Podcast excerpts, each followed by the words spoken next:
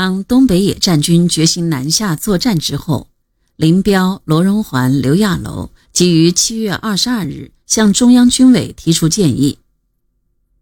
在我们南下尚未暴露之前，请设法派兵围攻大同，将傅作义部队分散到大同方面，以使我军能各个歼敌。中央军委和毛泽东接受了林、罗、刘的建议，在计划举行锦、余、唐作战的同时，要求华北人民解放军进军绥远，威胁傅作义发家的基地。说白了，就是端傅作义的老窝，调动傅作义部向西，使他很难大力出关增援。七月二十三日，毛泽东致电华北军区司令员聂荣臻、政治委员薄一波。要他们立即组织西进兵团，担负向绥远作战之任务。第一步相机夺取归绥，第二步相机夺取包头、五原、临河，占领整个绥远产粮区，或者向归绥以东机动，吸引傅作义至少一个军西援，以利东面之作战。西进兵团以杨成武为司令员，李井泉为政治委员。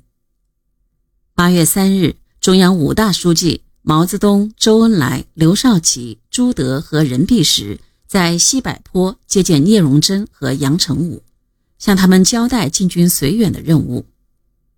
毛泽东在当天给林、罗、刘的电报中通报了这件事。本日，杨成武来中央面商向绥远行动问题，杨部八个旅。本月二十日左右可完成一切准备。你待你们在锦余县作战业已开始，杨罗兵团任务确定，并开始行动，吸引傅作义主力向北或向东之时，即由来源附近以二十天行程，主力到达归绥附近，攻击归绥，一部袭取吉宁、新河。以配合你们之作战。随后，毛泽东又规定杨成武兵团于八月二十一日由涞源以东出动，九月十日左右向归绥、吉宁两点开始攻击。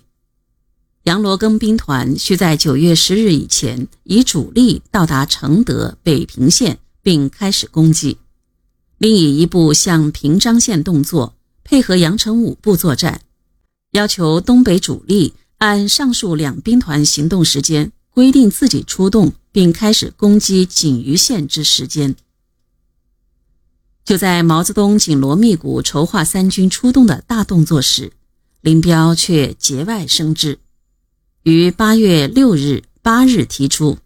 杨成武兵团应于东北野战军南下之前向西行动，而且该部能愈早出发愈有利。东北主力行动时间需是杨成武部行动的迟早才能确定。如杨成武部出动的时间能提早，则我们出动时间亦能提早。对林彪的这一态度，毛泽东于八月七日、十二日两次提出了严肃的批评。毛泽东认为，由于华北解放军的积极行动，将给傅作义很大的压力。傅作义除已经部署在唐山地区的五个师可以增援东北外，不可能再有多的兵力出关。东北野战军主要对付的敌人目前仍然是卫立煌。